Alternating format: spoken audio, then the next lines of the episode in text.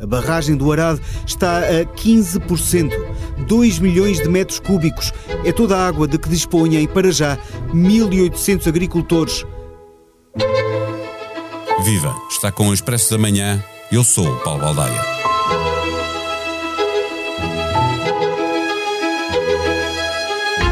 Habituados que estamos a dizer que está mau tempo quando chove, nem nos ocorre que mau mesmo é não chover em pleno inverno. Por estes dias, mesmo descontando a agitação marítima e o vento excessivo, como está previsto que chova em quase todo o país até ao final da semana, bem podemos dizer, chegou o bom tempo.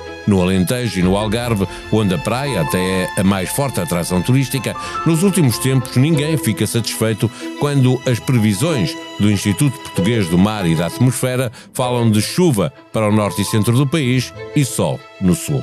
Nestas duas regiões há problemas sérios com a gestão da água e os agricultores, principalmente os agricultores, levantam os olhos à espera de ver a água cair do céu as reservas vão diminuindo e o prazo para o qual está garantida a água para uso agrícola e doméstico é cada vez mais curto. O governo afirma-se obrigado a cumprir as regras e fala-se em cortes que podem chegar aos 70% na agricultura e 15% no uso doméstico. As associações do setor prometem contestação. Mesmo que se considere que a dessalinização da água do mar é uma solução ou que se consensualize uma política de transvases, levando a água de norte para sul, os problemas de curto prazo vão continuar a existir. A médio e a longo prazo é preciso combater o desperdício de água e, sobretudo, repensar a atividade turística e a agricultura numa parte do país que, se nada for feito, caminha para se transformar num deserto. Neste episódio, conversamos com Carla Tomás, a jornalista que no Expresso escreve sobre ambiente e conservação da natureza. O Expresso da Manhã tem o patrocínio do BPI. Com as soluções de crédito pessoal BPI, paga sempre a mesma prestação. Faça uma simulação em bancobpi.pt. Banco BPI SA, registado junto do Banco de Portugal, sob o número 10. Viva Carla Tomás! Estamos a meio de mais um inverno a discutir o problema da falta de água no sul do país. O problema já é estrutural? Cada vez mais só conseguimos garantir água para o curto prazo? Sim, este problema não, não é novo, não é? Já, já há anos que ciclicamente falamos de, dos problemas de falta de água, sobretudo no sul do país, nomeadamente no, no Algarve, onde a situação está de veras crítica. Uh, não chove o que chovia uh, há muito tempo, não é? Só nos últimos nove anos a precipitação tem sido muito, muito diminuta. Uh, as quebras de precipitação nas últimas décadas andam na casa dos, dos 20%, e o futuro, com as alterações climáticas, tendem a piorar ainda mais esta situação e poderíamos vir a ter, eh, em meados de século, uh, quebras de 30%, 40% da precipitação naquela, na região sul do país. E quer as projeções, quer a realidade não são novas, não é? O Algarve uma zona que esteve em seca extrema até uh, meados até o, até o verão passado, agora está em seca severa, ou seja, nunca saiu de uma condição de seca. E é, portanto, é um problema estrutural. É um problema estrutural e nunca se reagiu hum, com a rapidez necessária, não é? Daí que agora surjam mais uma vez medidas uh, paliativas ou medidas de, uh, de emergência. Há outras estruturais. São apenas, não é? Sim, estão, mas há, há, medidas estruturais que estão planeadas. Há um, o, o, o, plano de eficiência hídrica do Algarve, uh, aprovado, creio que em 2022, uh, tem medidas mais estruturais, mas que não estarão a funcionar antes de 2026 ou 2027, nomeadamente a desalinizadora, cujo... Sim, já lá vamos, vamos deixar essa parte para o fim, para perceber porque eh, eh, antes disso temos o curto prazo. Num dos textos que escreveste em expresso.pt, tu dás o exemplo da barragem alentejana de Santa Clara, onde se gasta por ano 30 hectómetros cúbicos de água, quase tanto como a água que entrou naquela albufeira na última década, 36 hectómetros cúbicos. Estão lá armazenados, números redondos, 150 hectómetros. A este ritmo deixará de haver água em meia dúzia de anos, não é?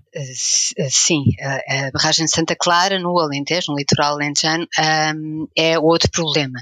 Aquilo vai ser apresentado no Algarve não abrange esta zona do sudoeste alentejano. Um, sei que também houve reuniões no Sudoeste Alentejano relativas às questões da barragem de Santa Clara. A barragem de Santa Clara é uma barragem muito profunda que, uh, uh, que tem uma capacidade superior uh, às seis barragens de, do Algarve. Mas é uma barragem que está também numa situação crítica, é uma barragem que não tem um, não, não enche também desde 2014. Houve, em 2018 houve umas chuvas que puseram um bocadinho mais de água. Em novembro, dezembro também houve ali uma aguinha que entrou uh, no final do ano que passou, mas é uma, é uma barragem que está uh, com problemas críticos, está a na cota 105,3 e aqui há uns meses o Ministro do Ambiente tinha dito que não deixaria que se continuasse a retirar água para a agricultura quando uh, a Albufeira baixasse à cota 104. Uh, estamos muito próximos não é, dessa, uh, dessa reunião. Surgiu uh, a ideia, dentro daquilo que é o pacto entre ambiente, agricultura, os beneficiários da rega do Mira e o, os autarcas, nomeadamente a Odmira e Algesur locais, de virem a, a, conseguir ir buscar água um pouco mais fundo, uma, até à cota 100, se for instalada um novo sistema de bombagem que permita que a agricultura vá buscar água até à cota 102 e uh, uh, desde que haja capacidade de buscar água para abastecimento público durante para dois ou três anos até à cota 100, mas isso ainda tem uma série de pontos de interrogação. E há uma questão que me parece também uh, grave, é que só se pensa em retirar este recurso que é escasso e que com as alterações climáticas no sul do país ainda se torna uh, mais escasso. Vai ficando cada vez mais difícil. Sim, não é? e, não se, e não se trava, ou não se tem travado não, ao mesmo ritmo que se capta água, o número de explorações agrícolas de regadio e intensivas que consomem uh, brutalmente a água que existe na, nestas bacias. Deixa-me fazer-te eh, essa pergunta, porque a agricultura, tanto no Alentejo como no Algarve, mudou muito nos últimos anos. Não é? Eh, consome cada vez mais água e tem cada vez mais um problema de escassez de água. Não é? Isto uh, é pescadinha de rabo na boca. A agricultura é vítima ou carrasco? Eu acho que é as duas, duas, coisas. coisas. acho que é as duas coisas. Uh, começa por ser uma espécie de carrasco porque é uh, a causa, ou se calhar, ou seja, a seguir à causa natural, ambiental, que é não chove, não há água, vem a retirada dessa água, que é sobretudo a agricultura que ele leva, não é? 60% do consumo de recursos hídricos neste país vai, é feito pela, pela atividade agrícola. E no Algarve e no litoral alentejano, ela tem crescido exponencialmente, não é?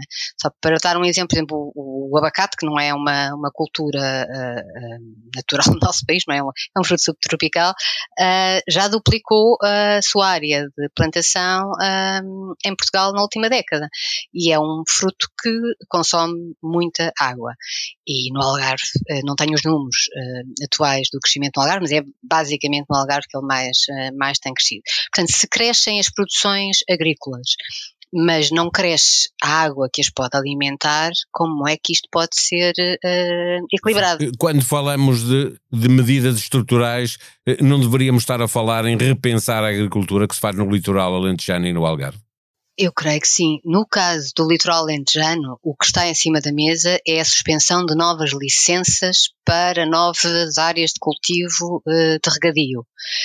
O que penso também que, e que, eh, que escrevi na, na, edição passada do Expresso, eh, que está em cima da mesa e que será confirmado, é que o mesmo vai acontecer no Algarve. Vão ser suspensas novas licenças para novas produções agrícolas. Agora, suspender as novas é um passo uh, uh, que creio que deverá Para ser não aplaudido. mais, mas não ajuda a melhorar, não é? Uh, face à situação atual, se calhar também se deveria reduzir aquilo que já lá está, não é? Reconverter para outro tipo de plantações que pudessem fixar a água no solo, não é? Porque se tivermos floresta e se tivermos outro tipo de vegetação, retemos água as árvores e os arbustos são uma forma, e um solo mais saudável são uma forma de reter água, não é? Portanto, a pouca que, que, que cai pode se infiltrar mais facilmente uh, nos aquíferos. As tais soluções para médio prazo, de que falavas também a propósito da desalinização, que ainda vai demorar, não é?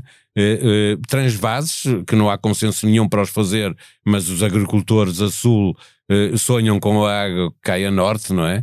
Uh, tudo isso, uh, mesmo que houvesse essa possibilidade de consensualizar esses transvases, tudo isto vai demorar muito tempo, portanto, a curto, médio prazo ainda vamos continuar a ter problemas todos os anos há uma questão que para mim acho que é básica. Nós perdemos, nós, país, a maior parte dos municípios, que há diferenças, há municípios muito eficientes, Lisboa é um município eficiente, há outros que, nas perdas de água na rede. No Algarve perde-se 22% da água captada é perdida na rede urbana, isto na parte urbana. Na parte uh, agrícola vão uh, mais de 40%. Portanto, estamos a falar de um problema que já deveria estar a ser tratado há muito tempo.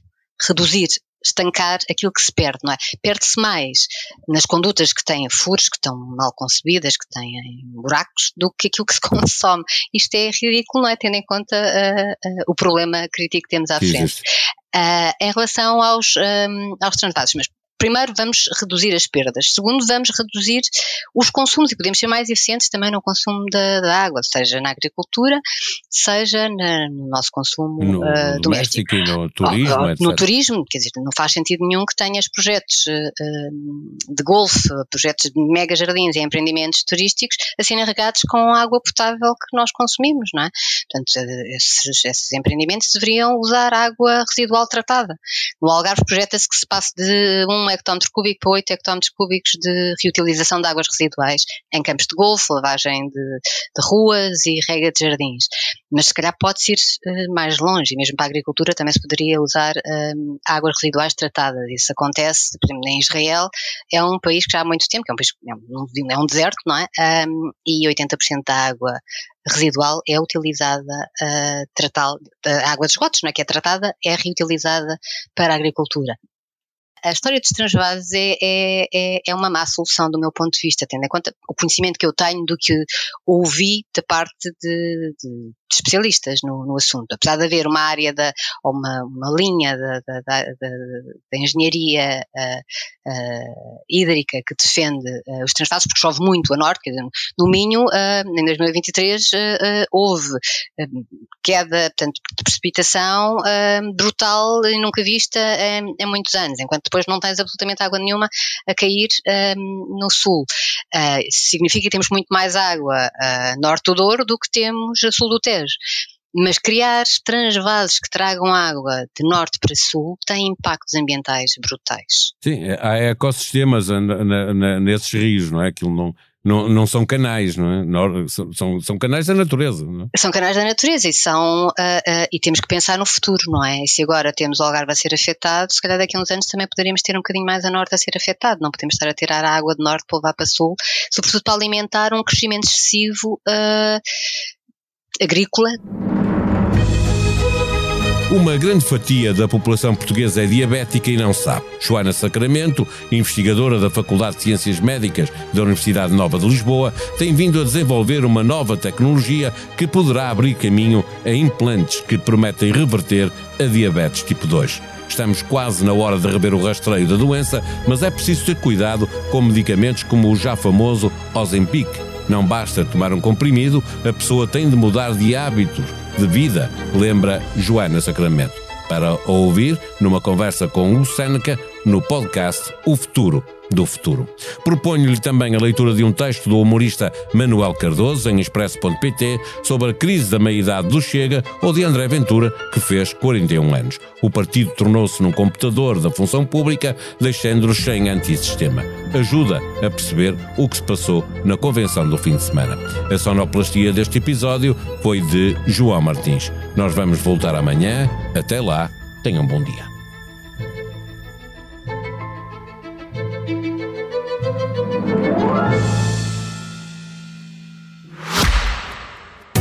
O Expresso da Manhã tem o patrocínio do BPI.